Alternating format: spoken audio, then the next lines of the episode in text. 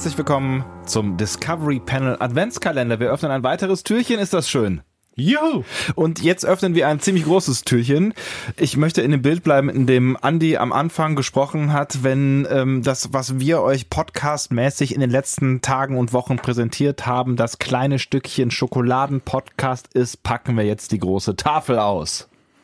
Den Schokonikolaus gefüllt mit Milchcreme. Ich hatte große Angst davor, dass du Eierlikör sagen wirst. große Angst. Puh. Auf dem Panel heute. Andreas Dom. Und Sebastian Sonntag. Wir sprechen über den DVD-Release von Discovery. Star Trek Discovery ist schon ein bisschen her jetzt tatsächlich. Die gibt's jetzt schon seit uh, drei Wochen, vier Wochen? Ich weiß gar nicht genau. Drei Wochen, glaube ich, so ungefähr, ne? Ähm, ja, genau. Äh, Moment, ich muss äh, kurz nochmal schauen, denn dazu hatte ich etwas vorbereitet, Oh. was ich jetzt aber wieder vergessen habe. Das ist aber ein bisschen doof von mir eigentlich. Naja, ich würde das, das so ernst würde ich das jetzt also ist so überhaupt weit. kein Problem. Weil du kannst nämlich so lange reden, bis du geklickt hast. Der Heimkinostart am, äh, war am 22. November. Heimkinostart nennt man das, ja. Genau. Also gut drei Wochen, könnte man sagen. Das haben uns noch- nämlich unsere Freunde von Panorama Entertainment geschrieben. Oh, unsere Freunde von Panorama Entertainment. Ja. So, wir werden jetzt Influencer-Freunde. Passt auf, wir werden jetzt Influencer. Yes. Ist, Der auch, Punkt. ist ja auch die, die Grippezeit, ne? Ist genau. ist man eigentlich Influencer, wenn man einen Podcast macht? Nee, nee, mach du deine Tonübungen, das ist völlig okay. Das ist, mach du da, wie das. anderen Stuhl setzt. Nee, ist in Ordnung. war zu niedrig. Aber der ist so hoch.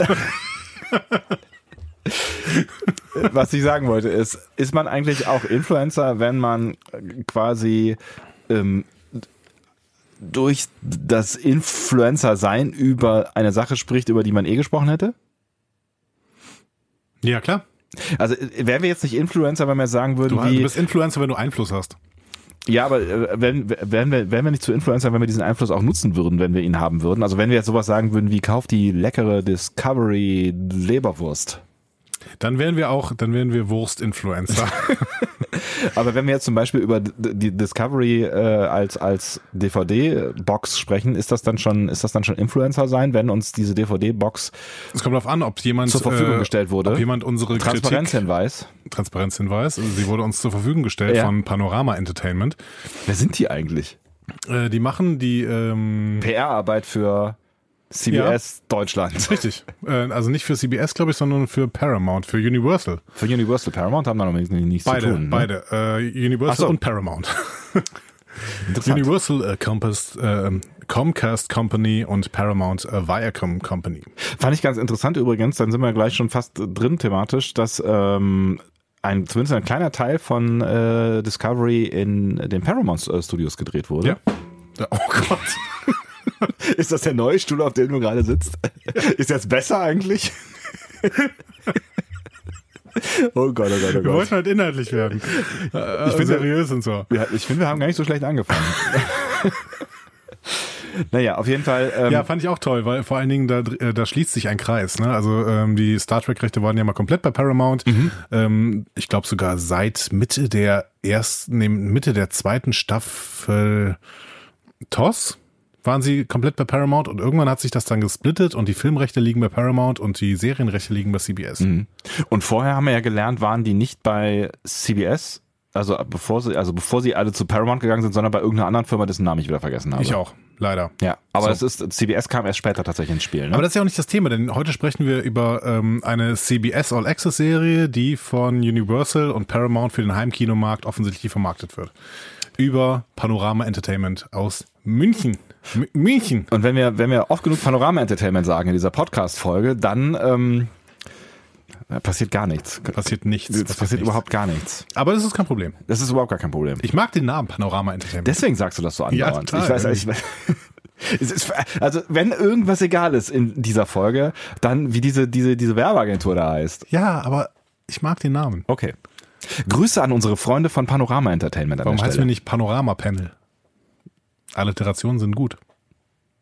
Können wir uns ja noch überlegen, ob das eine bessere Option wäre.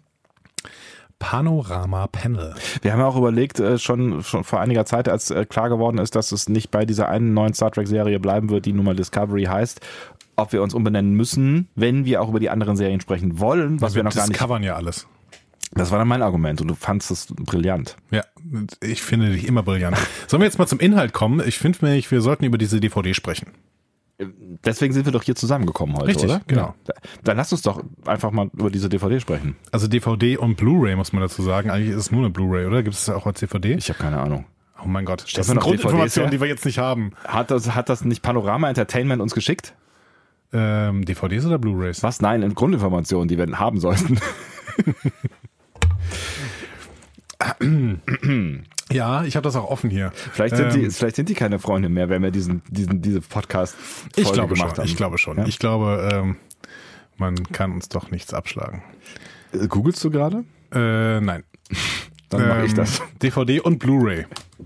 Es, ich glaube, es gibt tatsächlich auch, Es äh, gibt beides. ja, Es gibt beides. es auch noch viele Menschen, die ähm, den Blu-ray-Schritt ausgelassen haben, weil ich meine, wenn du jetzt nicht auch den, den, den Mega-Fernseher hast, also wenn, sagen wir mal, du hast noch einen zehn Jahre alten Fernseher, Mhm. dann brauchst du dir halt auch keinen Blu-ray-Player dahin zu stellen. Vorgestern war ich auf einer Weihnachtsfeier, wo es Schrottwichteln gab. Da hat einer eine VHS bekommen von The Wedding Planner. Fand ich echt ein ziemlich schönes Geschenk. The Wedding Planner, das ist ein Film, ne? Ja. Das ist nicht eine Serie. Nee, ist ein, ist ein Film. Okay, ich dachte, ich musste gerade kurz überlegen, ob das irgendwas ist, was auf, 1, äh, auf äh, Sat 1 läuft. Vox. Auf Fox läuft oder was auch immer. Äh, ja. VHS du wolltest gerade, äh, du wolltest gerade über ähm, die Blu-ray sprechen. Kannst du dich an Video 2000 erinnern? Nein. Meine Großeltern hatten einen Video 2000 Rekorder. Meine hatten, äh, meine Eltern hatten noch ein Super 8 Kamera. Und da haben wir uns irgendwann mal Super 8 Videos angeguckt. Oh, da, da gibt's auch irgendwas von, von, von meiner Family. Also neben Dias, was ja irgendwie auch früher. Dias waren auch super, so Dia-Abende, ne? Ja, mega. Äh, immer so, hahaha, ein Bild. Glock, glock. noch ein Bild. glock, glock. Ich mag dieses Geräusch dazwischen. Vielleicht kann man das auch irgendwie ähm, digital kann man bestimmt irgendwie, ne? Aber das macht dann auch nicht mehr so viel Spaß. Vor allen Dingen, wenn die Das ist dann. eigentlich, wenn unsere Freunde von Panorama Entertainment diesen Podcast hören ja. und ähm, dann merken, dass wir kaum erstmal über die Blu-ray sprechen. Haben die jetzt Hast- schon abgeschaltet? hast Vielleicht hast haben die jetzt schon abgeschaltet und merken gar nicht, was wir nachher für Qualitätscontent liefern. Hast du deswegen heute so einen Druck? So ein, so ein, so ein, so ein wir müssen was schaffen Druck, weil dir, Nee, ich- dir unsere Freunde von Panorama Entertainment im Nacken sitzen? Nee, die sind mir so wichtig. Die sind jetzt. habt, ihr habt euch richtig gut angefreundet, ja? Ja, ja, ja, ja, ja. Wow. Ich finde das toll. Ich finde das wirklich toll. Denn äh, sie haben uns ja nicht nur die Presse äh, äh, Promo-DVDs und Blu-rays geschickt. Nein, am Ende des Podcasts werdet ihr noch mehr erfahren. Weil Freundschaft ist Magie. My little pony, my little pony, what is friendship all about? Panorama Entertainment ist Magie. Ich bin mir nicht so ganz sicher, ob das Sinn macht, einer Firma, die ähm, mit dieser Industrie verbunden ist, geschütztes Tonmaterial vorzuspielen, Das ist was ein wir gerade Zitat. veröffentlichen. Das ist ein Zitat. es gibt kein Zitatrecht. Das ist äh, ein Teaser auf eine Wichtelfolge, die wir hier machen. Das ist inhaltlich. Wir benutzen diesen Ausschnitt inhaltlich, meine Nicht sehr verehrten Damen und Herren. Ich werde Wichtelfolge. Was ist denn eine Wichtelfolge? Ich habe ich hab den ganzen. Wir machen ja. Ach, ne, dürfen wir das eigentlich sagen? Ja, haben wir schon gesagt. Haben wir schon gesagt, genau. Wir machen ja beim Pottwichteln mit und wir haben letztens, letztens jetzt auch diese äh, Wichtelfolge produziert und deswegen habe ich noch diese, die ganze Zeit dieses mit dem Wichteln im Kopf. Wir werden eine Adventskalenderfolge machen. Demnächst. Ist ja nicht mehr so lang bis Weihnachten. Und da wird das, was ihr gerade hier hört, eine wichtige, äh, vielleicht sogar elementare Rolle spielen. Ja, und danach werden wir nie wieder darüber reden. Nie wieder. Ich glaube, dann lösche lösche ich diesen Ton auch aus, aus dem Archiv, aus dem Discovery Panel Aber Tonarchiv. gelegentlich braucht man den nochmal. Aber nur inhaltsbezogen, liebe Freunde von Panorama Wenn mal wieder Entertainment. Freundschaft Magie ist. Immer nur dann, wenn es auch wirklich eine Relevanz hat, benutzen wir diesen ähm, Ton. Genau. Weil auch Rechtsanwälte sind Magie. Ah, Hauptsache wir finden uns witzig. Das reicht, ich finde, das reicht vollkommen. Das reicht absolut. So. Auf ähm, dieser DVD, da ist äh, folgendes drauf, nämlich Star Trek Discovery, alle Folgen der ersten Staffel in Genau. hochauflösender Qualität, wenn man eine Blu-ray, DVD, das heißt dann, ne? Also DVD ist das Medium, glaube ich, ne? Und Blu-ray ist auch eine DVD, oder? Ja, die mit blauen Strahlen abgetastet wird. Ist das so? Das war gefährliches Halbwissen.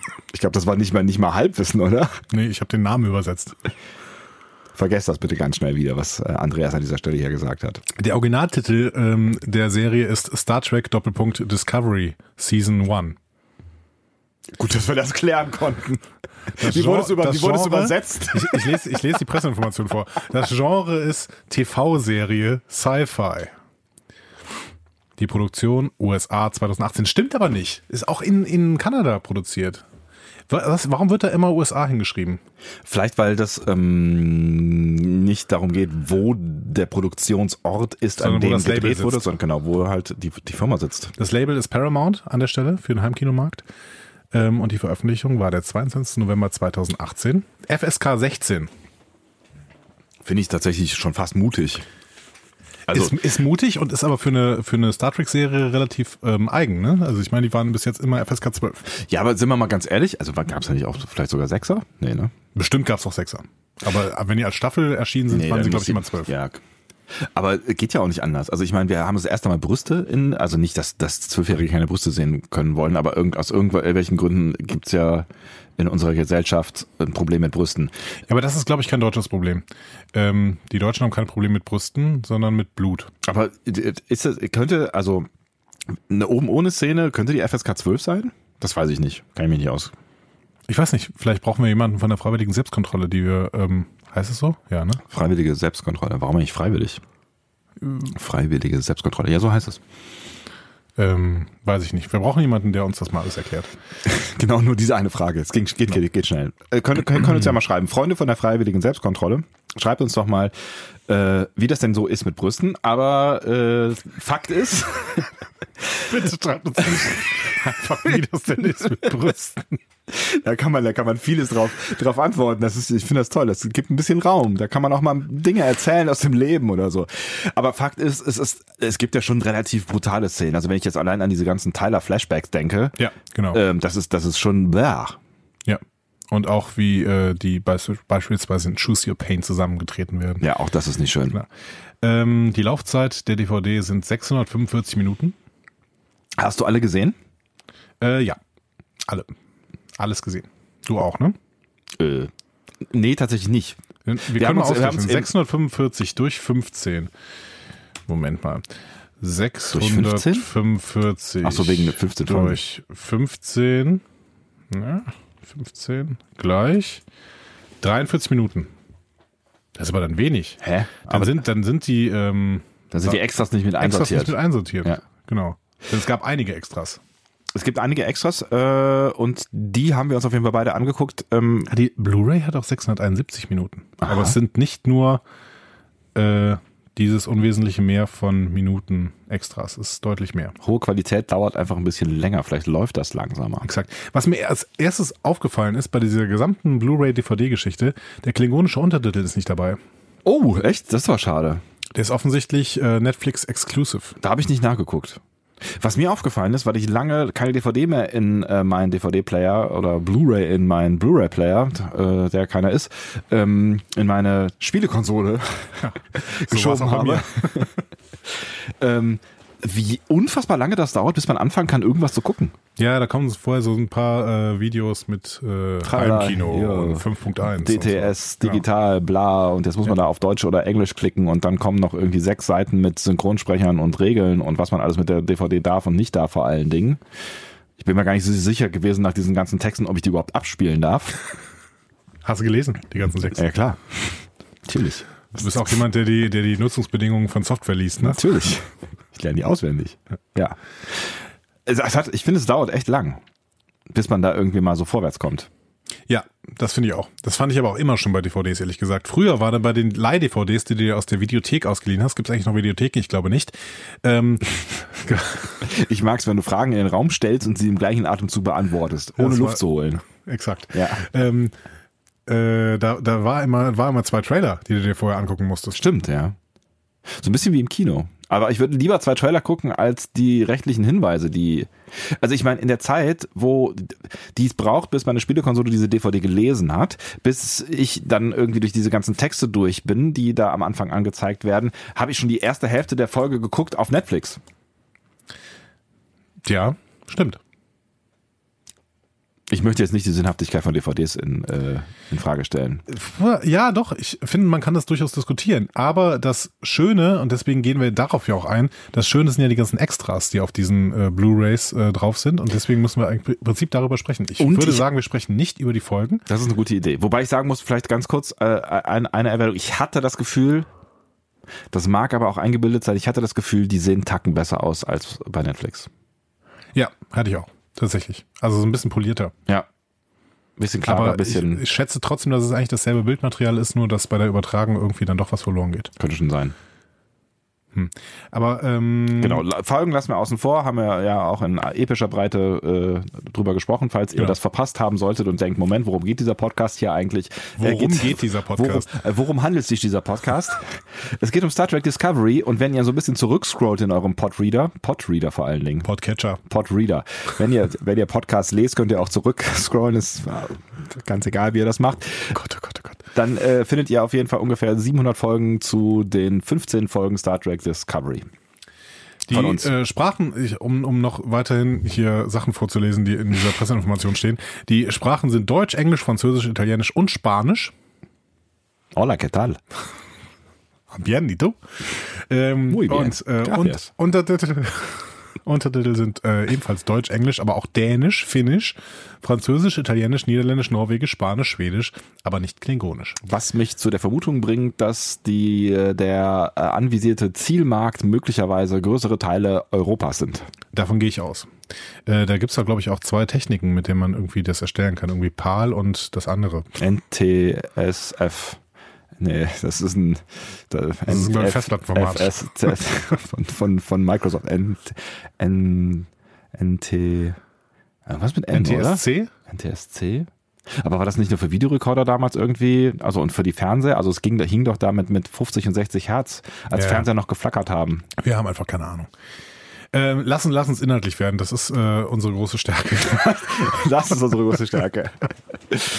äh, lass uns schnell inhaltlich werden, das ist eine gute Sache. Genau. Wir gehen einfach die Extras durch, genau, Stückchen für Stückchen. genau. Erstmal gehen wir zu einem Extra, was du nicht gefunden hast, weil du äh, einfach nicht so schlau bist auf Dauer. Da- Das ist korrekt. Also, ne, wenn man unterm Strich das betrachtet, bin ich nicht so schlau, aber ähm, das macht gar nichts. Genau. Wir hatten ja vorher gesprochen, dass wir nicht äh, über die Episoden sprechen. Ja. Dementsprechend hast du den, äh, den Punkt Episoden gar nicht ausgewählt auf der äh, DVD. Genau. Ich, ich habe tatsächlich mal in die Episode reingeguckt, Ja.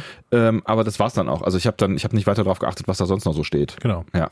Und ich habe gemerkt, dass unter den Episoden zeitweise äh, Deleted Scenes zu finden sind.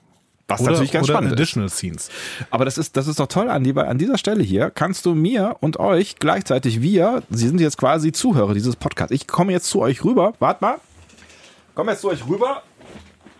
Und wir setzen uns jetzt gemütlich hin und hören dem Andi zu, was der über diese Deleted Scenes zu sagen hat, weil ich habe keine Ahnung. Herzlich willkommen zu meinem Deleted Scenes Podcast. Hier auf dem Discovery Panel.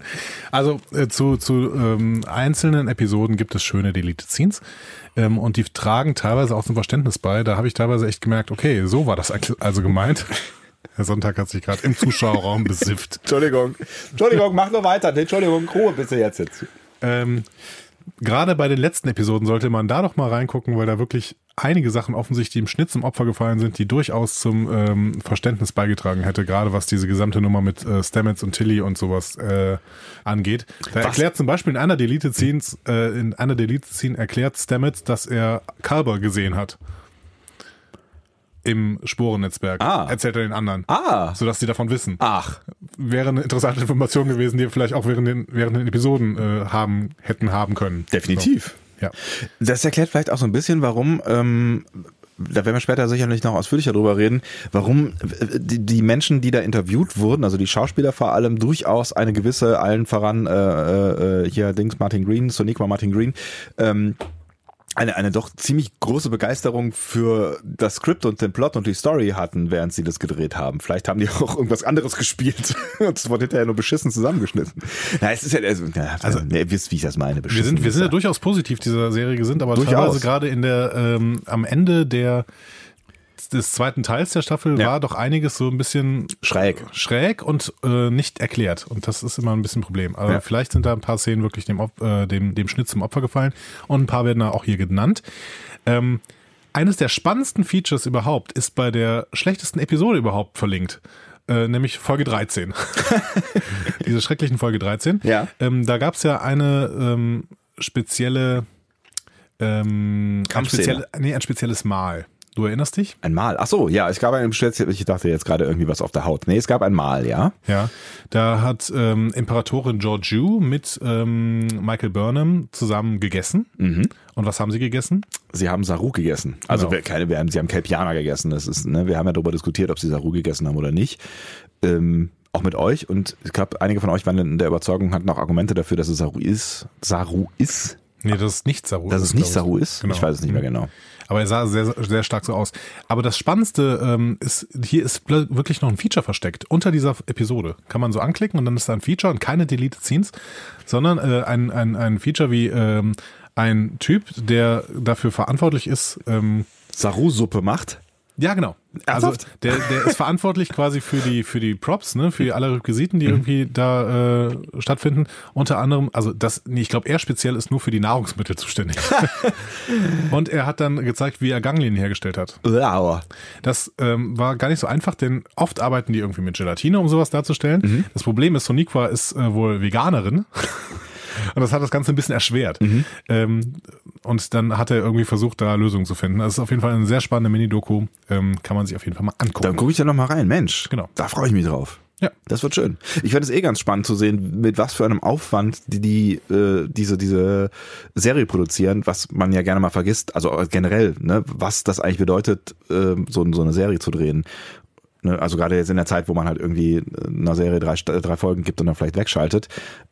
Das ist schon krass, was da an Aufwand und auch an Kohle hintersteckt. Ne? Wenn du dir anguckst, wie viel kleinschrittigen Scheiß die machen für, weiß ich nicht, Kostüme, für Requisiten, für alles Mögliche. Das ist schon, schon krass. Ja, total toll. Ähm, ich habe teilweise auch das Gefühl, ich würde gerne dabei arbeiten, daran arbeiten, Ja, zum darin Teil. arbeiten. Zum Teil hatte ich das Gefühl auch ehrlich gesagt nicht so richtig. Also wenn ich dann halt irgendwie 37 Mal Leder äh, falten muss und äh, heiß machen muss und dann hinterher irgendwie ein Zacken von drei Milliarden hab an äh, einer klingonischen Uniform, dann ähm, ich bin mir nicht, ich glaube, da wäre ich nicht ehrgeizig. Aber das war doch zum Beispiel ein total spannendes Feature. das war ein mega spannendes Feature, aber irgendwie war ich auch ganz froh darüber, dass ich nicht derjenige bin, der es machen muss. Ja, ich würde gerne der Chef von denen sein. Du würdest gerne mal Chef von irgendwem sein. Das stimmt wahrscheinlich. naja gut, auf jeden Fall diese Deleted Scenes. Äh, Herr Sonntag hat sie nicht gesehen, schaut sie euch aber doch bitte an. Ich mache das auch noch. Sehr gut. Also wenn ihr die DVD habt natürlich. Genau. Wenn ihr euch die gekauft habt. Denn sie ist ja am 22. November erschienen. Ist korrekt. Oder wenn ihr vorhabt, sie euch zu kaufen und ähm, unter den Baum zu legen. Zum Beispiel. Genau. Kann man machen. Muss man übrigens nicht machen. Auch wenn unsere Freunde von Panorama Entertainment. das bestimmt toll finden würden, müsst ihr euch da jetzt nicht gezwungen sehen, diese DVD zu kaufen. Wir, wir, reden, Definitiv nicht, wir, aber reden, wenn ihr sie kauft, bitte nicht äh, bei Amazon. wir reden gleich noch darüber, ob das, ob das äh, tatsächlich Sinn macht. Darf man Äh, Anti-Werbung machen? Anti-Werbung? Äh, Im Sinne des Klimawandels, meinst du? Ja. Oder im Klima, äh, im, im, im Sinne der, der Menschenrechte? Genau. Also es geht beides. Dem beides, Fall. genau. Ja. Kauft nicht bei Amazon. Kauft sie vielleicht einfach selber im Laden oder so. Ja. In, äh, beim DVD-Laden. Einzelhandel. Im Buchhandel. Bei uns im Buchhandel kann man auch DVDs bestellen. Ihr habt einen Buchhandel auf eurem Dorf? Ja, wir haben Buchhandel. Unser Dorf hat 20.000 Einwohner. Ach, Natürlich. Wir haben sogar drei Buchhändler. Äh, Händler. Ja, wir müssen da Weil der eine christlicher Buchhandel ist, der hat führt nur christliche Literatur. Also, aber ich meine, wenn jemand be be belegen könnte, dass das äh, Star Trek christliche Anleihen hat, dann du. Meinst du, ich würde da die Blu-ray bestellen können? Du könntest, Kann man fragen. du könntest vorher quasi deine äh, Masterarbeit, äh, wie heißt denn das bei euch? Links hier, Lehrblatt, Examensarbeit. Examensarbeit. äh, äh, Forschungsarbeit. deine, deine Forschungsarbeit ins Regal stellen lassen, weil äh, die thematisch ja sehr gut passt. Und dann ist der Weg frei für jegliche Star Trek. Du wolltest aber gerade noch irgendwas dazu sagen äh, über Weihnachten, Blu-ray, Panorama Achso, ich, wollt, ich wollte eigentlich, ich wollte eigentlich nur sagen, dass wir am Ende ähm, dieser Folge euch dann schon noch irgendwie vielleicht versuchen, aus unserer Perspektive klarzumachen, ob das jetzt Ja. größeren Sinn ergibt, diese DVD zu kaufen oder auch eben nicht. Vor allen Dingen, wenn man ähm, eh schon einen Zehner im Monat raushaut für Netflix-Abo.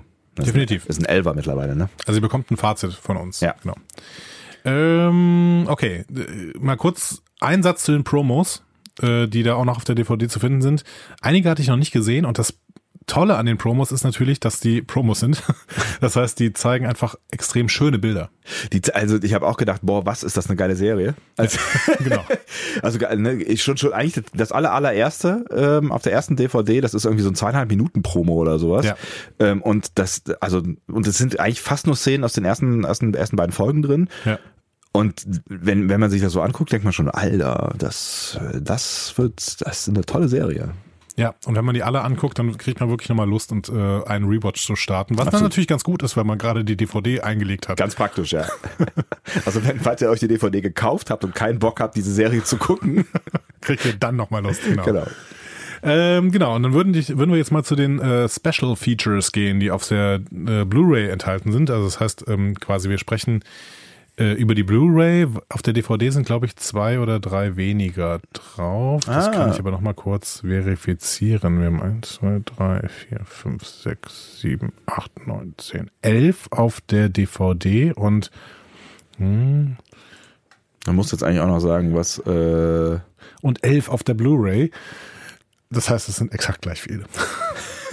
Nur in anderer Fake äh, News, Fake News, Fake, Fake, News. News. In anderer Qualität. ja. Äh, und wir starten mit äh, dem allerersten auf der ersten äh, Blu-ray. Das heißt Discover Discovery. Das ist ein Wortspiel? Wer weiß. Worum geht's? Es geht um die Konzepte und das Casting. Äh, Und äh, es sind erstmal sehr viele verschiedene Konzepte zu hören, ähm, wie denn diese Serie offensichtlich aufgebaut werden soll. ja. So. Also, ich habe mehrere Konzepte gehört. Ich habe erstmal gehört, wir orientieren uns an Kirk und Spock ähm, in den Filmen und versuchen, be äh, Bereiche von Star Trek zu beleuchten, die bisher nur angedeutet worden sind. Das ist das erste Konzept. Also äh, mit Filmen meinen Sie, oder das war Alex Kurtzman, glaube ich, der das gesagt hat, ne? Ja. Äh, meint er die Kinofilme. Genau, Ja. genau. Also ja, also äh, nee, ja, ja. Also die jetzt aktuellen Kinofilme wollte ich sagen. Also die jetzt aktuellen Genau, die Kinofilme. Reboot-Filme. Die Reboot-Filme, Dankeschön. Äh, die, das zweite Konzept war, wir versuchen eine große Geschichte über Vorurteile zu erzählen. Das finde ich ganz spannend. Mhm. Weil ähm, ich finde, dass durchaus Discovery das in der ersten Staffel schon teilweise geleistet hat. Wir reden über Vorurteile. Ich überlege gerade, ja. Vorurteile über die Klingonen, Vorurteile über die Vulkanier. Ja, also ich meine, er, er begründet das ja, oder es wird dann, ich glaube, es wird auch in diesem, diesem kleinen Blog dann noch irgendwie begründet, dass äh, bei den Klingonen zum Beispiel ja auch eine Mul- Multiperspektivität gezeigt wird. Also dass, Ja. dass quasi auch so ein bisschen die Seite der Klingonen mal ein bisschen intensiver beleuchtet wird und die nicht als tumbe äh, Aggressoren dargestellt werden, sondern als ähm, auch Bewahrer ihrer Kultur, wobei das schon schon eher propagandist, propagandistisch ist, was da am Anfang äh, passiert. Na, Ja, es sind halt Nationalisten. ja, Also, beziehungsweise Nation. Das sind Rassisten. Rassisten, ja. Ja. Dann weiß ich nicht, ob man das als Bewahrer der Kultur so unterstreichen sollte als tolle Eigenschaft. Aber sie werden zumindest, zumindest ein bisschen vielschichtiger dargestellt, als das in der Vergangenheit möglicherweise der Fall gewesen ist. Wobei ich jetzt auch nicht finde, dass Klingonen in Star Trek bisher eindimensional gezeigt wurden, schon allein wegen Worf. Ja, das stimmt. Ja, Klingone allgemein nicht, finde ich. Aber bei DS9, in der DS9-Zeit zum Beispiel sind Klingonen doch total gut ges- gezeichnet. Ja, voll. Da arbeiten die doch super eng zusammen. Ähm, das dritte Konzept, was ich gehört habe, ist, wir versuchen etwas völlig Neues zu machen. Ja, irgendwie was völlig Neues. Naja. Ja, irgendwie ist es ja schon noch gelungen. Also für Ja. Star Trek ist es schon was Neues. Definitiv. Ja. Aber aus diesem ganzen Konzept Wirrwarr, den, den die da so alle wiedergeben, ist offensichtlich äh, Discovery entstanden. Ja. Und wir haben Brian Fuller noch nicht mehr gehört. Übrigens, Brian Fuller kommt in den gesamten ähm, Specials nicht einmal vor. Nee, nirgendwo. Während irgendwo so ein, so ein, was war das denn noch? Der, der, äh, ah genau, der Setdesigner, glaube ich, ne? Der ist, der ist irgendwann zwischendurch ausgestiegen, ähm, weil er keinen Bock mehr hatte auf Kanada. Ja. Ähm, und der, der darf dann. Also der war auf jeden Fall drin. Ne? Und Aaron Herberts und Gretchen Burke waren auch drin. Das Stimmt. heißt, wahrscheinlich Ja. die DVD und Blu-ray sind äh, vor ihrem Ausscheiden ähm, produziert worden. Hm. Also ich hatte eh das Gefühl, dass die relativ früh produziert worden sind. Also es wurde ganz viel äh, Footage aus den ersten zwei Folgen gezeigt und auch was die Dreharbeiten anging, Ja. ähm, war mir war das also alles, was man da so an, an Szenen gesehen hat, äh, wo gerade gedreht wurde, war eigentlich aus den ersten beiden Folgen, wenn ich mich richtig erinnere. Ja und nein. Also es gibt ja durchaus auch Features auf den späteren DVDs, die sich eben auf spätere Folgen beziehen. Das letzte Feature, das geht ja alle Folgen durch, Ja, quasi. das ne? ist vielleicht auch das äh, längste. Es ist definitiv das längste und äh, vielleicht ist es auch das äh, aktuellste. das Spannendste auch. Vielleicht auch das. Ähm, dann noch kurz was zu den paar Casting-Sachen, die die da uns erzählen.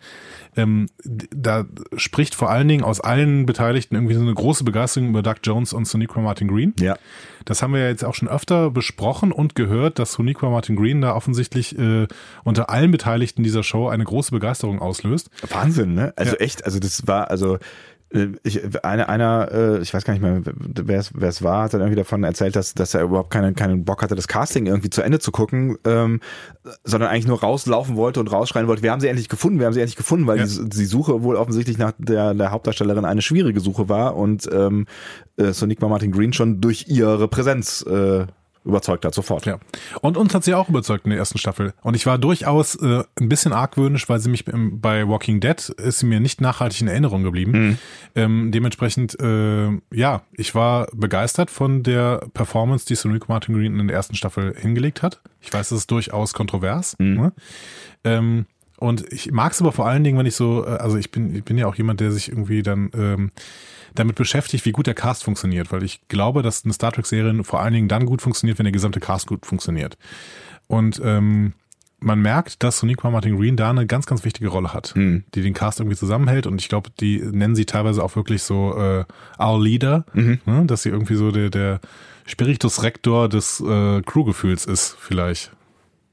War das zu viel?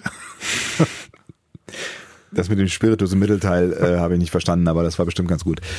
Nein, ich habe hab auch, als ich, als ich die DVD geguckt habe, ähm, äh, oder die Blu-ray äh, vielmehr, äh, habe ich auch nochmal gemerkt, dass ich eigentlich echt ein, echt ein äh, äh, Soniqua Martin Green Fanboy bin. Ich, ich finde die toll. Also ich finde die echt, also ich finde, die hat das toll gespielt. Und ähm, wir haben, wir haben ja auch schon oft darüber geredet, dass die Captains bei Star Trek, ähm, vor allen Dingen die männlichen Captains, man kann darüber streiten, was Kate Mulgrew so an, an, an besonderem schauspielerischem Akzent mit reingebracht hat. Die hat gut gespielt, keine Frage, aber äh, ne, also äh, Cisco hat die, diese ganz eigene Art zu sprechen, Picard hat diese ganz eigene Art zu sprechen und hebt sich damit irgendwie auch von dem Rest der Crew ab. Und ich finde, ähm, Michael Burnham hat es auch. Die hat auch, die hat auch eine, eine nochmal irgendwie eine spezielle Art zu sprechen und zu spielen. Ja, aber irgendwie so smooth. Ne? ja, ja, ja. Aber ich finde, sie hebt sich irgendwie ab vom, vom restlichen Cast. Aber Doug Jones auch. Deswegen kann ich auch da durchaus verstehen, wenn da Begeisterung über ihn. Absolut. Also er scheint ja auch wirklich immer mehr auch in Hollywood anzukommen als als großartiger äh, Darsteller. Ja. Von äh, wirbellosen Tieren. Ja, einfach, keine Ahnung, du kannst dem 20 Kilo Maske aufsetzen und trotzdem kommen irgendwie Emotionen rüber und das ist schon beeindruckend. Ja, und da, da, also da freue ich mich gleich schon auf das Special über die, über die Masken, weil das finde ich tatsächlich auch äh, bemerkenswert, ähm, was man trotz diesem ganzen Zeug, was man da ins Gesicht geschmiert bekommt, noch machen kann. Ich glaube, du wir wirst, auch über du wirst aber auch irgendwann meditativ, wenn du ständig in der Maske sitzen musst. Ne? Wobei ich das Gefühl hatte, ich glaube, das dauert immer noch äh, ewig, was die da irgendwie über sich ergehen lassen, aber äh, die, die haben schon echt ganz coole Systeme mittlerweile. Ne? Aber dazu später mehr. Wir Das sind ja ganz stundenlang. am- Ähm, genau. Äh, wir gehen zum nächsten Feature. Also wie gesagt, wir, wir spielen diese Feature immer nur so an, wenn ihr solltet sie auch schauen. Genau. Ne? Und sollt da durchaus auch nochmal was Neues äh, draus gewinnen. Ähm, das Feature über die Musik, das ist relativ kurz tatsächlich und ähm, zeigt im Prinzip nur Jeff Russo bei seiner Ambit und interviewt ihn auch so ein bisschen. Ähm, der ist Star Trek-Fan, definitiv. Ne? Also der Jeff Russo ist der Komponist der, der gesamten Discovery-Musik. Auch da kann man noch mal kurz äh, als Einschub festhalten, ich fand es auch krass, dass wirklich alle Leute, die da, oder fast alle Leute, die da gezeigt worden sind, ähm, man, man hat, äh, egal ob sie es explizit gesagt haben oder nicht gesagt haben, gemerkt, dass sie alle wirklich für Star Trek brennen. Ne? Ob, das, ob das Produkt, was da jetzt bei rumgekommen ist, total Star Trekig ist oder nicht, darüber haben wir viel diskutiert, aber dass die Leute, die das gemacht haben, offensichtlich, oder viele der Beteiligten da offensichtlich wirklich Fans sind, das, das merkt man sehr intensiv äh, in diesen ganzen kleinen Snippets da. Ne? Ja, und das ist, äh, wenn du jetzt in irgendeine andere Serie startest, ne, die äh, halt keine Vorbilder hat, die nicht in einem Franchise angehört, dann musst du natürlich die Schauspieler erstmal dafür begeistern, äh, mit Kohle vielleicht oder was auch immer. Hier musst du sie natürlich auch mit Kohle dazu bringen, irgendwie mitzuspielen, aber trotzdem ähm, hörst du irgendwie aus allen möglichen Interviews heraus, okay, wir wissen schon, dass wir bei, bei was Großem beteiligt sind. Ja. Und das ist toll. Und das sagt ja auch hier Russo, der sagt ja irgendwie, äh, ich schaffe hier irgendwas, was vermutlich mich lange überleben wird. So, Ja. ne? Standing on the shoulder of giants und äh, creating something new. Ja. Ich weiß nicht, ob er das gesagt hat, aber ich habe das jetzt gesagt. Das, klingt super. Und auch da muss ich sagen, tatsächlich, äh, da habe ich nochmal so ein bisschen auch als Fanboy im Sessel gesessen, weil äh, ich finde diesen Soundtrack wirklich großartig. Also gerade den Score, den Titelsound äh, finde ich ganz, ganz, ganz großartig. Habe ich da irgendwie nochmal gedacht, auch im Vergleich jetzt so nochmal mit den anderen äh, Star Trek Sounds, die, die alle toll sind. Vielleicht mit Enterprise mal ein bisschen außen vor genommen. Ja, ich finde auch Enterprise ja nicht schlecht. Es ist halt Zeitgeist. Aber ähm, Russo hat mich als jetzt philosophisch interessierter Mensch durchaus auch noch ähm, angesprochen, weil er so ein bisschen auch über die Wirkung und Logik von, Philosoph äh, von, von, von Musik philosophiert hat und so ein bisschen gesagt hat, okay, ich weiß, dass ich hier irgendwie, also ich, was ist das Konzept von Discovery? Und dieses Konzept von Discovery muss ich in meine Notenschreibung mit reinnehmen. So, ne? ich, ich muss hier irgendwie alt mit neu verbinden, was ein völlig Neues schaffen, was ähm, Altes mit integrieren. Es darf aber auch jetzt nicht irgendwie kopiert sein und sowas. Ganz spannendes Feature, aber es ist halt relativ kurz. Es ist relativ, ich glaube, acht Minuten sind es. Aber die, die lohnen sich auf jeden Fall ähm, anzugucken, wenn man sich so ein bisschen für auch für die Wirkung von, von Filmmusik äh, interessiert, weil er nimmt auch äh, zwei ganz spannende Beispiele, brauchen wir jetzt nicht drauf eingehen, ähm, die aus für ihn aus der Star Trek-Welt auch Vorbild waren dafür, was man mit Musik bei Star Trek machen kann und was er machen wollte. Und das finde ich ist auch ähm, tatsächlich ganz spannend, sich anzugucken. Absolut.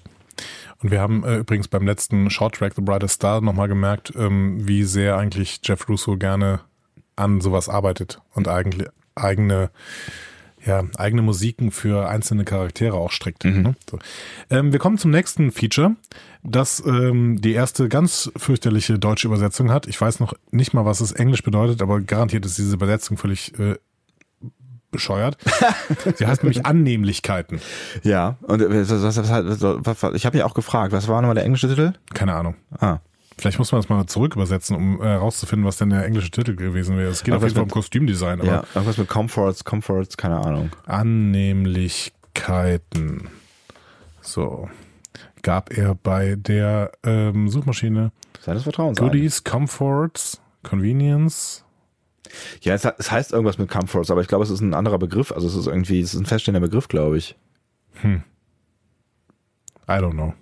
Ja, ich war auch irritiert auf jeden Fall, weil Annehmlichkeiten scheint mir auf jeden Fall in dem Kontext ein seltsamer Titel zu sein. Ich konnte mir überhaupt nichts darunter vorstellen, aber Ja. es, es geht im Endeffekt ums Kostümdesign. Ähm, und wir haben hier auch wieder einen relativ schönen Schnipsel, auch wieder einen relativ kurzen Schnipsel. Ähm, interessant fand ich da vor allen Dingen den Grundgedanken hinter den Klingonenkostümen. Ähm, da hat sie nämlich, aber die, die waren ja sehr, sehr kontrovers und sehr stark diskutiert worden, diese Klingonenkostüme. Und ähm, Gersha Phillips, glaube ich, ist es, die da die Kostüme entworfen hat und sie meinte, sie wollte den Grad zwischen etwas Neues machen und am bekannten Andocken hinbekommen. Die Frage ist, hat sie das geschafft? Aber das ist, ne, das ist so eine Grundfrage, die, finde ich, über allem schwebt. Ne? Also viele, in welchem Bereich auch immer, sagen, wir haben hier irgendwie versucht, was Neues zu schaffen, aber im Rahmen ähm, des, des, des Vorhergesehenen, des Vorhergegebenen, also wir, ne, auch dieses Reverse Engineering, egal ob es Technik oder Storyline oder was auch immer ist, und das Wort Kanon fällt unfassbar oft. Ja, Ähm, absolut. Ja. Was ich mega spannend finde, weil wir uns ja so oft über den Kanon beschwert haben, aber die haben Nee, haben alle, wir eigentlich nicht. Ja, wir, haben- es wurde sich wurde sehr oft sich- über den es Kanon den beschwert. Kanon Wir haben das kaum gemacht. Ja, das, ja, ja, ja, stimmt, wir haben es kaum gemacht. Ist okay. Ähm, aber das, ich finde das tatsächlich sehr spannend, dass wirklich bis hin zu Kostümdesignern oder in der ganzen Crew dieser Kanon allgegenwärtig war offensichtlich. Ja, ich, ich hatte auch das Gefühl, unter der Kamera hing so ein Zettel mit, mit Tesa dran geklebt, so, so please mention the Kanon. Ja, ohne Scheiß. Ja. Ja, aber ja, ich finde, finde, ähm, dass, dass sie das ganz gut hinbekommen haben. Sie haben ja noch alte Kostüme gezeigt und haben das so ein bisschen erklärt, was so die Idee dahinter ist und dass sie auch ähm, so, so ein bisschen sich die voneinander absetzen lassen wollten, was auch die einzelnen Häuser angeht. Und ich finde, das äh, haben sie echt gut gemacht. Und sie, wenn man sich das mal anschaut, wie unfassbar detailliert diese Kostüme sind, also das ist schon krass. Ne? Ja, absolut. Äh, dazu später auch noch mehr, glaube ich. Ne? Ich glaube, dann gibt's da, glaube ich, glaube ich, noch Bei den Masken und so gibt's ja, da genau. noch was, ne? Bei Beam Up the Props. Aber dazu kommen wir jetzt noch nicht, ähm, sondern erstmal Designing Discovery. Mhm, auch spannend. Sehr, sehr schönes Feature. Für mich auch äh, tatsächlich ein Highlight. Ähm, zu dem Zeitpunkt fand ich das Beste sogar an den, an den äh, Zusatzfeatures. Da geht es nämlich um das Set-Design von Discovery und da, dabei eben nicht nur äh, aber auch um das Design der Schiffe. Mhm. Ne? Ähm, das ist schon ziemlich beeindruckend mit diesen riesigen Lagerhallen und den Holzaufbauten, die da bauen. Da habe ich echt gedacht, wow. Also ich dachte wirklich, das ist ganz viel, noch viel mehr CGI. Aber Ja. nein, das sind tatsächlich riesige Holzaufbauten. Ja, das ist schon, das ist schon, diese Brücken sind halt einfach groß, ne? Ja. Also die sind ja, ich würde sagen, auch drei, viermal so groß wie, weiß ich nicht, so eine, wahrscheinlich schon äh, als die, als die 1701 Brücke, die hat wahrscheinlich irgendwie äh, in unsere Küche gepasst. Naja, nicht ganz, aber Ja, die haben wir aber ja gesehen. Wir haben zum Beispiel äh, hier auf der auf der Con, auf der stimmt, ähm, ja, ja, genau. wie hieß die nochmal? Äh, Destination Star Destination, Trek. mein Gott. Genau. Da war die, äh, die Brücke der Enterprise, ähm, der Kirk Enterprise. Und äh, die war wesentlich kleiner. Definitiv. Und das- ja, sah auf jeden Fall sehr beeindruckend aus, weil die das Ding komplett auch ähm, äh, aus Holz zugebaut haben. Also die haben auch Decken und sowas gebaut. Ne? Also das Ja. ist jetzt nicht so, als hätten die irgendwie nur so, so halb irgendwie, wo man sich denkt, okay, mit der Kamera kann man da eh nicht hin. Die haben das Ding komplett, also die haben einen Raum geschaffen, was glaube ich auch gar nicht so unwichtig ist für, ähm, für das Spiel so, ne? Absolut. Also gerade gerade jemand äh, wie Jason Isaacs kann eben besser wirken, wenn er sich ein paar Meter auch bewegen kann. Ja. So, ne? Äh, gerade mit seiner Theatererfahrung irgendwie. Und sich vorstellen kann, in welchem Raum er sich bewegt, ne? Und Ja. dann ist es, glaube ich, auch gut, wenn du wirklich so einen abgeschlossenen, so ein, Raum- so ein Raumgefühl einfach auch bekommst, so, ne? Aber rundherum wurden dann halt überall Greenscreens gesetzt. Mhm. Ne? Und das ähm, stelle ich mir auch als Schauspieler ziemlich schwierig vor, wenn du die ganze Zeit quasi grün anguckst. Ne? Ähm, es ging aber dann auch um das Design verschiedener Planeten und wie das Design teilweise dann die Story beeinflusst hat. Mhm. Ne? Und das fand ich auch sehr, sehr schön. Also wenn die eben gesagt haben, okay, wir haben jetzt diesen Planeten und das heißt, die Story muss auch so und so ablaufen. Äh, ging da zum Beispiel um diesen Spiegelplaneten, wo diese Widerstandsgruppe irgendwo gesucht wird. Ähm, auch sehr, sehr schön. Also hat mir, hat mir sehr gefallen, Absolut. diese Überlegung. Ja. Please watch it. So. Erp. So. Äh, das nächste, ähm, die Erschaffung des Weltalls. es ging auch, auch um etwas stark diskutiertes im Netz, nämlich die Special Effects. Ne? Ähm, die sind vom Team umgesetzt worden, das auch für die Filme gearbeitet hat. Ich glaube, das haben wir auch am Anfang der äh, Folgenbesprechungen mal gesagt. ne? Sind sie umgesetzt worden? Ich dachte tatsächlich, äh, Kurtzman hätte da erzählt, dass er äh, die äh, an Bord geholt hätte zur Konzeption. Ähm, Punkt. Also ich dachte, sie hätten sie konzipiert, aber ich bin mir nicht sicher, ob sie umgesetzt worden sind dann auch von den gleichen Leuten. Habe ich so verstanden. ja? Habe ich nicht so verstanden. Okay, aber das können äh, ja alle, die das nochmal schauen, nachprüfen. Genau. Tatsächlich. Ist auch egal, aber äh, tatsächlich sieht man halt auch ein Stück weit, dass die irgendwie ihre Finger im Spiel haben, weil wir haben ja schon gesagt, es gibt Ähnlichkeiten. Genau. Ne? Ähm, ganz Aber wesentlich weniger gesagt. Lensflares. Genau. Also ja, ja, es ist alles ein bisschen äh, irgendwie ein bisschen angenehmer Ja, äh, genau. gestaltet, ja. Und das Ganze wird anhand der Szene in der ersten Folge gezeigt, als Burnham durch das Meteoritenfeld zum Artefakt fliegt. Mhm. Ne, und da wurde halt die ganze Zeit gezeigt, was alles berechnet werden musste, während sie da irgendwie durchfliegt. Also während Sonique Martin Green an einem Greenscreen hängt den ganzen Ja. Tag. So. Oder mehrere Tage, glaube ich sogar, ne? Ähm, fand ich sehr beeindruckend, sehr beeindruckende Artworks. Äh, und für mich gab es da noch einen spannenden Satz von einem dieser äh, CG-Verantwortlichen, äh, der meinte, alle machen hier besonders gute Arbeit, weil sie wissen, dass es Star Trek ist. Ja, aber ich kann mir das schon echt vorstellen. So, Ja, also ich habe ja äh, zum Beispiel äh, in der letzten Woche ähm, mir kurz mal Cross-Promo äh, bei Nerdizismus mit den Jungs über das Staffelfinale von The Walking Dead gesprochen. Und wenn man The Walking Dead anguckt, dass ja auch wirklich eine Serie ist, die, die keine Ahnung, AAA-Wertung hat, auf jeden Fall die Kohle haben, ne? da ist das CGI halt richtig beschissen. Und äh, es ist so richtig beschissen, dass man es halt radikal sieht. Ne? Und äh, die CG-Experten sagen ja eigentlich immer so, okay, wenn man das sieht, dann ist es schlechtes CGI. Ne? ja. Ähm, und das sieht man bei The Walking Dead die ganze Zeit. Und bei Discovery, finde ich, sieht man das nicht. Nee, weil es sich sehr gut in ein, ein Weltkonzept einfügt, irgendwie was, ne? Also auch so mit den verschiedensten realen und dann halt nicht realen Objekten. Ich finde, das funktioniert echt alles ziemlich gut. Und da sind wir wieder irgendwie bei der Brücke, ne? Also ich we- weiß nicht gar nicht immer genau, ob es in, der- in dem CG oder in dem Special dann nachher über, über die Technik kommt, glaube ich, da kommt's. Ähm, da ist ein Part äh, zum Beispiel zu den Monitoren. Die haben diese, diese durchsichtigen Monitore, ne? Und die hat's offenbar richtig gegeben. Also die, das war kein Special Effekt, sondern die, Ja. konnten, die konnten da drauf gucken. Und dafür so. gibt's nur fünf in der gesamten Welt oder so. Und das ist halt geil, weil das, ne, das fügt sich alles so ineinander ein und dann hast du hinterher diese Special Effects, die ne, und diese diese Beleuchtung und so weit, äh, so weiter. Ich finde, das das ist halt wirkt alles wie aus einem Goss, äh, Guss tatsächlich. Goss. aus dem Goss. Das ist ein klingonisches Gericht, glaube ich.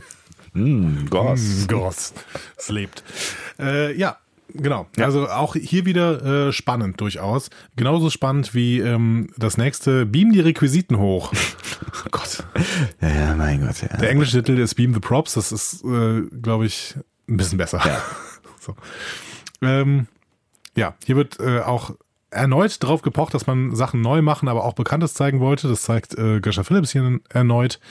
Ähm, und was ich spannend fand an dieser Stelle war vor allen Dingen, wie sehr denn die Kostümbildnerin, Gersha Phillips, die auch immer wieder genannt wird, ähm, in allen möglichen, äh, äh, keine Ahnung, bei Aftertrack war sie mal eingeladen und die, die Leute loben sie die ganze Zeit und sowas. Und das sind ja auch wirklich tolle Requisiten. Ähm, aber sie hat da extrem Einfluss drauf genommen. Auf die gesamten Requisiten. Mhm. Das heißt, die Requisiten haben sich quasi ihr angepasst. Wenn sie irgendwie was äh, entworfen hat, dann mussten sich die äh, Requisitenbilder anpassen und sagen, okay, gut, dann müssen wir das hier so gestalten und so, da, damit das irgendwie passt. So. Was aber geil ist, woran man auch irgendwie merkt, wie viel Team da auch irgendwie mit dabei ist. So, ne? Ja. Also das ist also auch, wenn dann halt irgendwie Kostüm äh, irgendwas entwirft, was, das war ja irgendein Beispiel, was dann möglicherweise nicht mehr auf den Thron passt. Also alle arbeiten irgendwie so zusammen und denken auch gegenseitig an die anderen. Genau. Also keine Ahnung. Göscher Phillips macht äh, irgendwie diese Zacken auf Lorels äh, Schulter. Ja. Und dann sieht das plötzlich aber nicht mehr aus mit dem Thron, den vorher die Leute gebaut haben. Ja. Das heißt, sie müssen den Thron umbauen. Ja, ja mein Gott. Schade. Ja, so, so ist es. Genau. Also das fand ich auch sehr, sehr spannend. Ähm, aber danach kam für mich das absolute Highlight. Ähm, die Abenteuer einer Frau. Das fand ich super. Ähm, das geht halt. Äh, Ist auch ein ist- Kacktitel eigentlich, ne? Aber gut. ja, schon. Ja. Aber es handelt von den starken Frauenrollen in Discovery und es gibt Interviews da äh, äh, ausschließlich mit Frauen, was ich gut finde. Mhm. Ja. Ne? Also mit Gretchen Burke, äh, gut, die ist jetzt nicht mehr dabei, Heather Cadden, äh, Kirsten Bayer, Mary Kievo und, und Michelle Yeoh. Mhm. Und die unterstützen alle so diesen feministischen Enthusiasmus, den die Serie halt auch ausstrahlt. Mhm. Und das gefällt mir sehr, sehr gut. Und ich, äh, ich glaube, war es Kirsten Bayer, die dann irgendwann gesagt hat, es gab diese eine Szene, wo irgendwie vier Frauen im Raum saßen Ja. und über die Zukunft von Star Trek entschieden haben, als es Genau. irgendwie um, ich weiß gar nicht mehr, irgendwie das Mittelfinale oder was auch immer ging, irgendwie, äh, ne, und sie dann halt irgendwie sagt, sowas hat es einfach noch nie gegeben. Es hat einfach, Ja, es sitzen vier Frauen in einem Raum und entscheiden, wie Star Trek gerade weitergeht. Also man muss dazu so, ne? sagen, es ist natürlich nicht der gesamte Writers Room Nee. irgendwie mit äh, Frauen besetzt, aber ja, es sind halt auch nicht immer alle da und dann saßen halt zum ersten Mal irgendwie vier Frauen zusammen und sind sich dessen plötzlich bewusst geworden.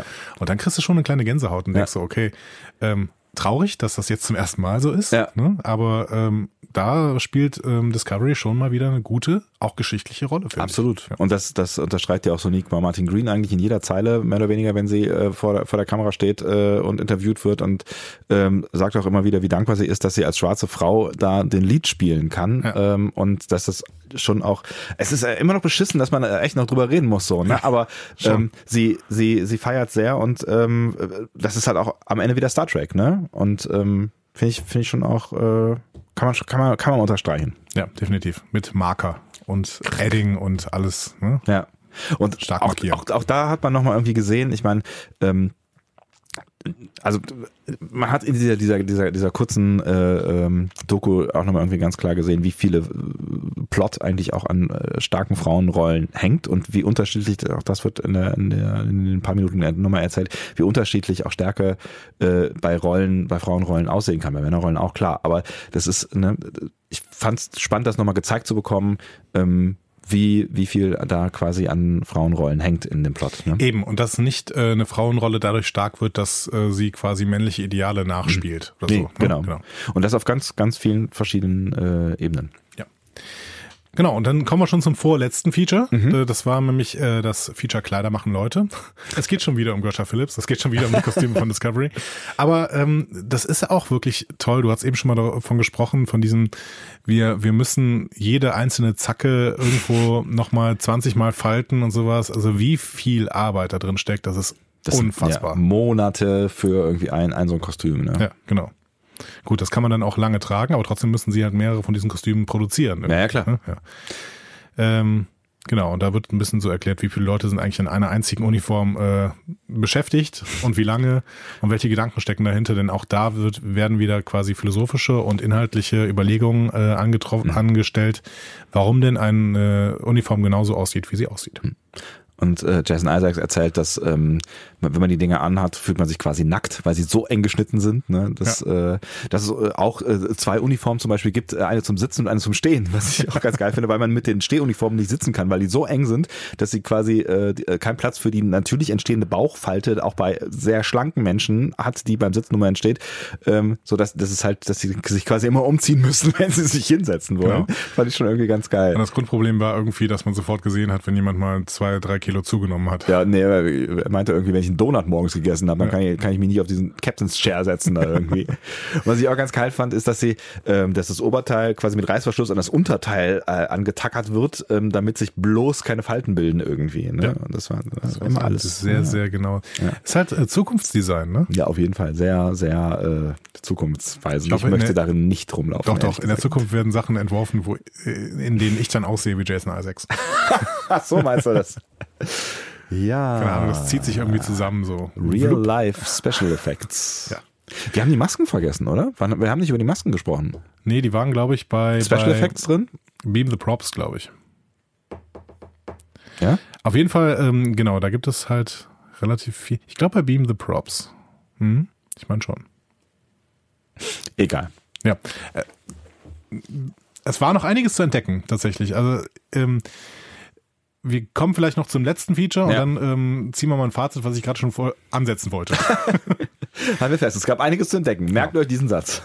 Und das letzte Feature ähm, handelt im Prinzip vom gesamten Produktionsprozess der gesamten Serie und hangelt sich so ein bisschen an den Folgen entlang und äh, stellt immer so ein paar Überlegungen an, die für die einzelnen Folgen getroffen worden sind. Und das finde ich auch äh, wirklich toll. Das kann man sich echt anschauen, nachdem man mal nochmal die gesamte Staffel durchgeguckt hat und dann exakt nach der letzten Folge dieses Feature weil der, weil die ganz viel davon äh, berichten, wie es denn wirklich zu Entscheidungen gekommen ist, die dann am Ende getroffen worden sind und das erklärt einiges wesentlich besser. Ist natürlich schade für eine Serie, wenn es dieses Feature geben muss, um bestimmte Sachen zu erklären. Äh, das heißt, da muss vielleicht in, äh, in den nächsten Staffeln irgendwie was dran getan werden, dass das äh, ja dass die gesamte Produktion mehr darauf ausgerichtet ist, die Geschichte zu erzählen und nicht irgendwie ein paar Dinge zu zeigen, die eventuell die Geschichte erzählen. Ja, wobei ich auch teilweise das Gefühl äh, hatte, dass äh, die Menschen, die gerade darüber gesprochen haben, obwohl das ja eigentlich Leute aus dem Showroom waren, nicht genau wussten oder nicht genau sagen wollten oder nicht genau sagen konnten, wie die Geschichte weitergeht, weil äh, irgendwie sie dann auf einer Ebene geblieben sind oder nicht nicht irgendwie auf die auf die Spiegelperson eingegangen sind oder irgendwie sowas. Also manchmal hatte ich- so ein bisschen das Gefühl so äh, ja, aber darum geht's doch eigentlich gar nicht. Ich habe gerade kein Beispiel, es tut mir leid, aber ähm, na, es gab es gab so so Momente, wo ich gedacht habe so äh, ja, aber die Story hat sich doch eigentlich anders entwickelt. Also eigentlich ist es doch gerade egal oder so oder das ist nicht der Punkt oder sowas. Ja, und das haben wir ja schon öfter auch besprochen irgendwie, dass es, äh, keine Ahnung, dass Leute mit einzelnen Sätzen irgendwie die gesamte Handlung äh, beeinflussen konnten. Ne? Und das ist, das ist ein Problem, weil wenn man ein Buch verfilmt, dann muss man sich auch einigermaßen an die Eckpfeiler halten. Und äh, gerade wenn man jemanden wie Akiva Goldsman hat, der irgendwie sehr mächtig ist und trotzdem irgendwie versucht, mit die Story zu entwickeln und dann ab und zu mal einen Satz sagt, den dann auf, bei dem dann alle irgendwie sklavisch sagen müssen, ja, lieber Akiva, das werden wir natürlich machen. Und dann landet halt irgendwie die Enterprise äh, in der letzten Szene und die gesamte zweite Staffel ist vorgemerkt irgendwie mit einem bestimmten Handlungsbogen. Ich finde das sehr schade für ein Writers Room und ich finde, das ist auch kein Qualitätsmerkmal einer Serie, wenn sich eine Serie so stark irgendwie von Einzelideen beeinflussen lassen Da, kann. das fand ich total spannend tatsächlich. Also ich glaube, also ich glaube tatsächlich, ähm, der Writers Room war gar nicht so stark, wie er hätte sein können. Ich glaube, das ist so ein bisschen das Problem an diesem Room gewesen. Ne? Also wenn die, diese ganzen äußeren Einflüsse, die dann da irgendwie klar geworden sind, also egal, ob es dann irgendwie das Setdesign war, was maßgeblich die letzte Folge irgendwie offensichtlich ähm, vorgegeben hat. Ja. Ne? So auch auch die Storyline der letzten Folge, wo ich irgendwie denke, Alter, das ist die letzte Folge, da kannst du doch nicht einen Setdesigner. Also äh, ne, bei allem Enthusiasmus ist ja toll, wenn da alles ineinander greift, aber und so ne. Oder dass dass die Matt-Folge eigentlich dadurch entstanden ist, dass der Matt-Schauspieler, ich habe seinen Namen gerade wieder vergessen, ähm, gef- gefragt hat, ob er nicht irgendwie mitspielen kann, weil er äh, ein Star Trek Fan ist und man könnte ja irgendwie Matt wieder einführen oder so.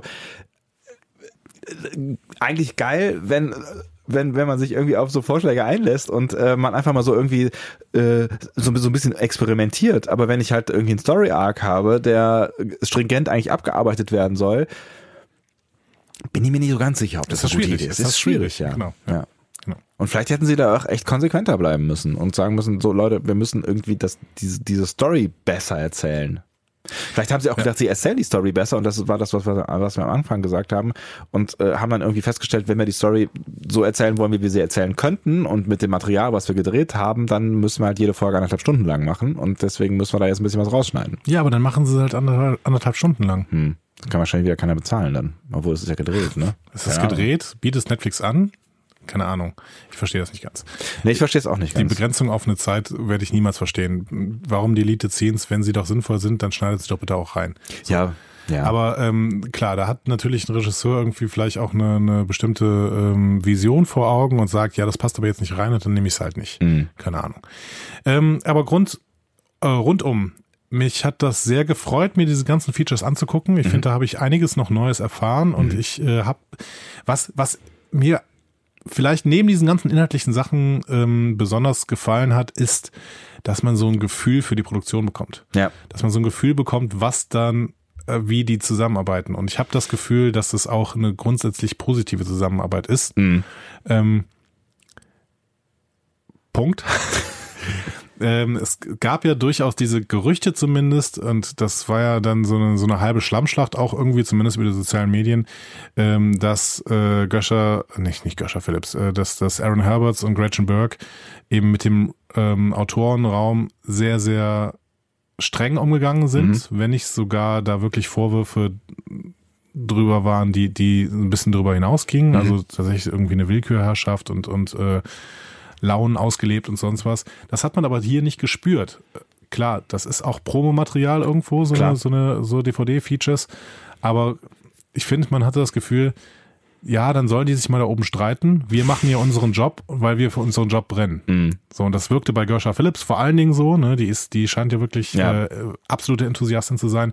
Aber auch bei so anderen Leuten, bei Jeff Russo für die Musik, Mhm. aber bei, bei, bei ganz vielen, du hast eben von diesem Typen gesprochen, der irgendwie das Setdesign gemacht Ja. hat und dann aber irgendwann das äh, aufgegeben hat, Weil, weil, weil er, weil er wieder äh, in die USA ziehen wollte. ja, ne? So. also er wollte zu seiner Familie so, Genau. ne? Also und, Und, das, ja. aber, aber er drückt aus, dass das für ihn eine extrem schwierige Entscheidung war, weil Ja. er so dieses, dieses, ähm, ja, der hatte irgendwie eine kreative Vision und er wollte auch, dass diese kreative Vi- Vision weitergeführt wird. Und deswegen hat er quasi seine Nachfolgerin, glaube ich, war es, ne? Genau. hat er äh, noch eingeführt und hat irgendwie noch mehrere Monate mit ihr zusammengearbeitet, damit äh, ihr klar wird, was er wollte. So. Und sie wiederum äh, hat keine Sekunde erzählt, sie dann irgendwie gezögert, als dann irgendwie Star Trek äh, angeklopft hat, weil sie gesagt hat, ey, das ist tatsächlich irgendwie, äh, das ist, das ist krass. Das ist äh, krass, dass ich da mitmachen kann und ich bin die erste Frau, ähm, die hier Setdesign macht. So, Genau. ne? Also niemand würde irgendwie sagen, ey, Alter, ich bin die erste Frau, die Setdesign macht bei äh, Knight Rider. Naja. Gibt's das Set-Design? Ich weiß nicht. Fahr Sets? irgendwo hin. Ja. Nein, aber ne, du merkst halt irgendwie, das, das bedeutet den Menschen, die da mitmachen, tatsächlich irgendwie was, dass das Star Trek ist. Und das finde ich irgendwie tatsächlich ganz schön. Ja. Und dementsprechend ähm, von mir eine Empfehlung für diese Blu-ray tatsächlich, auch als Netflix-Kunde. Ich weiß gar nicht, was sie kostet. Ich weiß auch nicht, aber wahrscheinlich äh, wird sie jetzt nicht fürchterlich günstig sein. Aber man kann es sich auf jeden Fall mal geben. Ähm, äh, vielleicht auch schenken lassen. Ist ja Genau. bei Weihnachten. Ist ja bald Weihnachten. Genau. Also ne, wenn, ihr- wenn ihr jetzt wirklich Fan seid, so, ne? Und wenn ihr Ja, das, wenn, definitiv. Ne, wenn ihr, wenn euch das interessiert, so, also wie, so- wie so eine Produktion funktioniert, ne? Also weiß ich nicht, wenn ihr euch bei Herr der Ringe die 18 Stunden DVD-Features angeschaut habt über die Produktion vom Herr der Ringe, dann könnt ihr euch auch die, ich weiß nicht, was es insgesamt sind, vielleicht zwei Stunden oder sowas, die, ne, irgendwie, vielleicht, oder anderthalb Stunden. Ich glaube, wenn ihr mit Star Trek nichts anderes verbindet, als hier gerade eine ganz nette Serie, die ihr mal eben weggeguckt habt und ihr habt im Prinzip aber kein Interesse daran, irgendwie euch mit groß mit dem Star Trek Kosmos zu beschäftigen, ähm, dann geht's euch wie mir bei vielen anderen Serien irgendwie. Ich habe auch keine Ahnung, wieder Beispiel Walking Dead. Ich habe kein großes, ich habe kein Interesse, mich mit Walking Dead zu beschäftigen außerhalb dieser Serie. Also ich habe keine Lust, machst einen Podcast darüber. ich habe keine Lust, diese Comics zu lesen. Ich Ja. habe keine Lust, irgendwie groß was mitzubekommen, was dann da so am Set läuft oder sowas. Da ist letztens ein, äh, so ein Special Effects Reel ähm, im Internet reingespielt worden, hatte ich kein Interesse, den zu gucken. Interessiert mich nicht. So. Ähm, bei Star Trek interessiert mich das und deswegen fand ich diese äh, Blu-ray wirklich toll und hatte eine schöne Zeit beim Gucken der Special Features, ähm, die jetzt nicht übermäßig viel sind. Du hast eben den Herr der Ringe angesprochen. Also Ja. wir sprechen hier vielleicht Features äh, von insgesamt Anderthalb Stunden, vielleicht zwei Stunden, ja. Anderthalb, zwei Stunden, genau. Ja. Aber wirklich schönen Features, die auch jetzt ähm, viel zeigen einfach. Ja, Genau. die, ja. Also das kann man sich echt gut angucken und naja, auf der anderen Seite, wenn ihr diesen Podcast hört, dann äh, werdet ihr wahrscheinlich jetzt nicht, also ihr werdet jetzt irgendwie Star Trek nicht total blöd finden, würde ich jetzt mal grob denken. Ne? Und selbst wenn ihr Discovery jetzt nicht so total super gut gefunden habt, finde ich, ist das nochmal irgendwie auch ein guter Punkt, um nochmal sich anzugucken oder vielleicht ein bisschen nachzuempfinden, was die sich da eigentlich bei gedacht haben oder wie diese Produktion entstanden sein könnte, ähm, weil ich finde, da gibt es schon so, so ein bisschen Hinweise darauf, äh, ne, wie wir gerade schon angedeutet haben, welche Einflüsse es da gegeben hat und wie die zusammengearbeitet haben. Und das erklärt möglicherweise auch das ein oder andere. Also zum Beispiel hat für mich wir müssen über Saru nochmal reden. Ich habe gesagt, das andauernd an dieser Stelle. Für mich hat äh, tatsächlich auch diese Doku wieder so ein bisschen dazu beigetragen, noch ein bisschen mehr Freund zu werden mit der Pavo-Folge oder mit dem Ausgang der Pavo-Folge. Ja, ja, ja, absolut.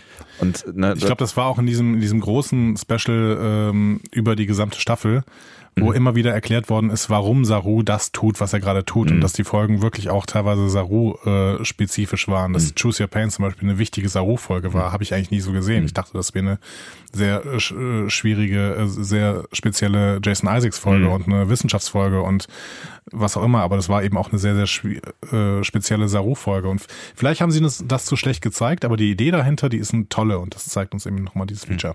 Und, und äh, da haben wir eben gar nicht mehr drüber gesprochen. Ne? Also auch so, so, so Kleinigkeiten, wie spielt man unter so einer Maske, also Kleinigkeiten, also wahrscheinlich, ne?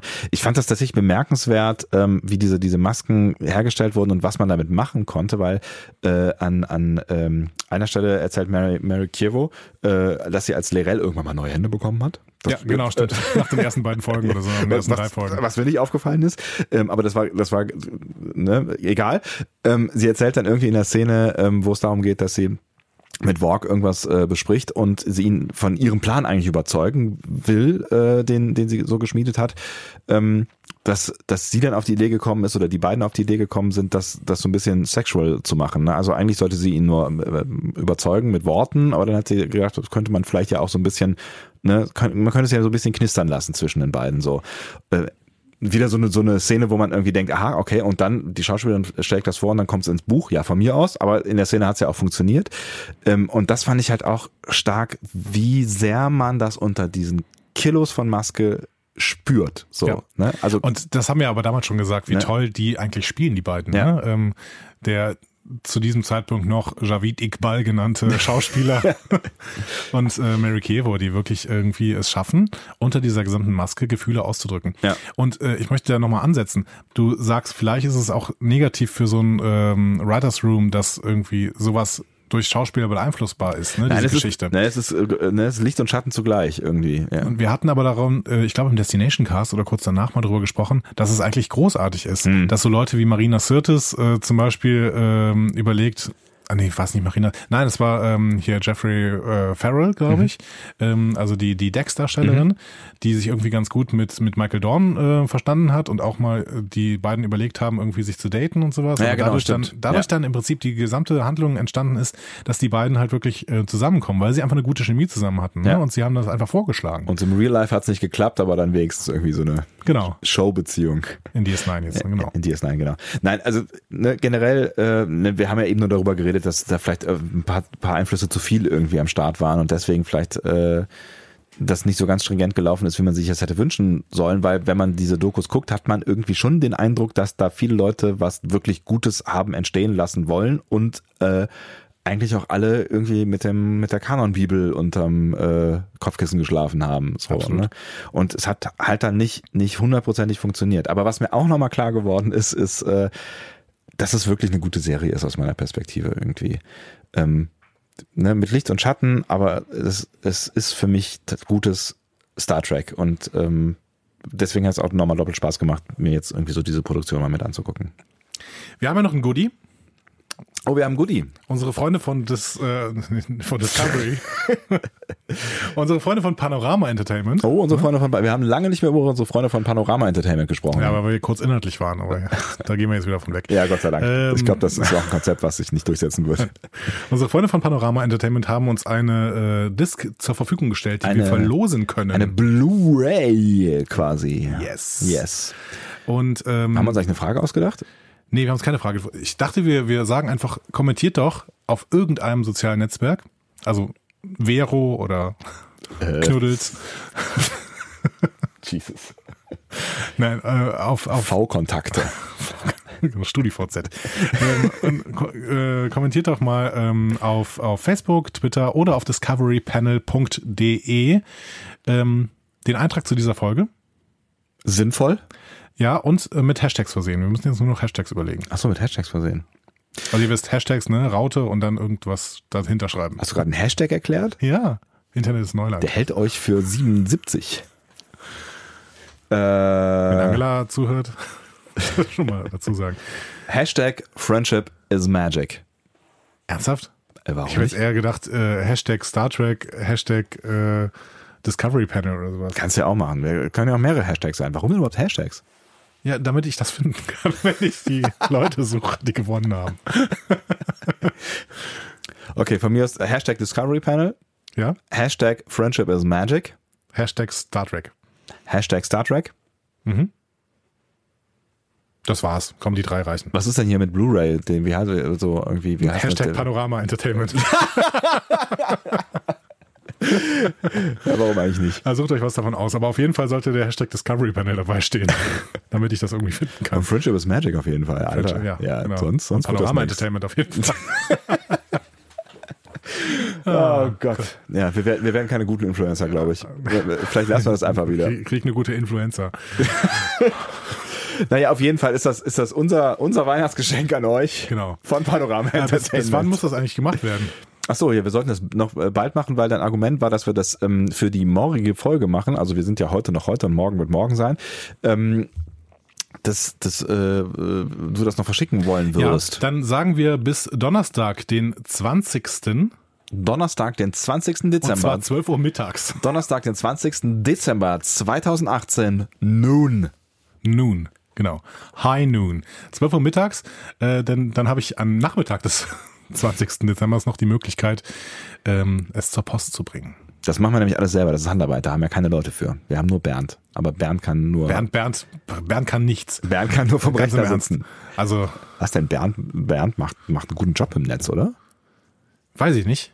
Ich, ich muss das jetzt wirklich mal besprechen. Kann Bernd genug? Brauchen wir einen neuen Bernd? Mit wem willst du das? Mit mir? Ja. Das machen wir, das machen wir extern. Wir machen das extern. Wir überlegen mal, ob äh, Bernd vielleicht eine, eine Zukunft hat oder nicht. So machen wir das. Äh, wir wünschen euch schon Bernd, mal frohe wenn du das Weihnachten. hier hörst, streng dich mal ein bisschen an. Äh, Ich wollte gerade noch ein bisschen Liebe spreaden. Wir wünschen euch frohe Weihnachten mit diesem Weihnachtsgeschenk von uns und Panorama Entertainment.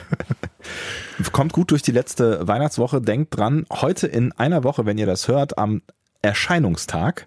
Heute in einer Woche ist äh, Weihnachten. Es wäre jetzt ein guter Zeitpunkt für Geschenke, also um welche zu kaufen. Und wenn ihr da keine Ahnung habt, dann äh, schreibt einen der eben genannten Hashtags äh, in ein äh, soziales Netzwerk. Dann könnt ihr eurer Lieben oder eurem Lieben eine Star Trek Blu-ray von Discovery schenken. Oder auch wildfremden Menschen. Oder auch wildfremden Einfach mal ein Menschen. bisschen spread the love Spread the love. into the world. Genau.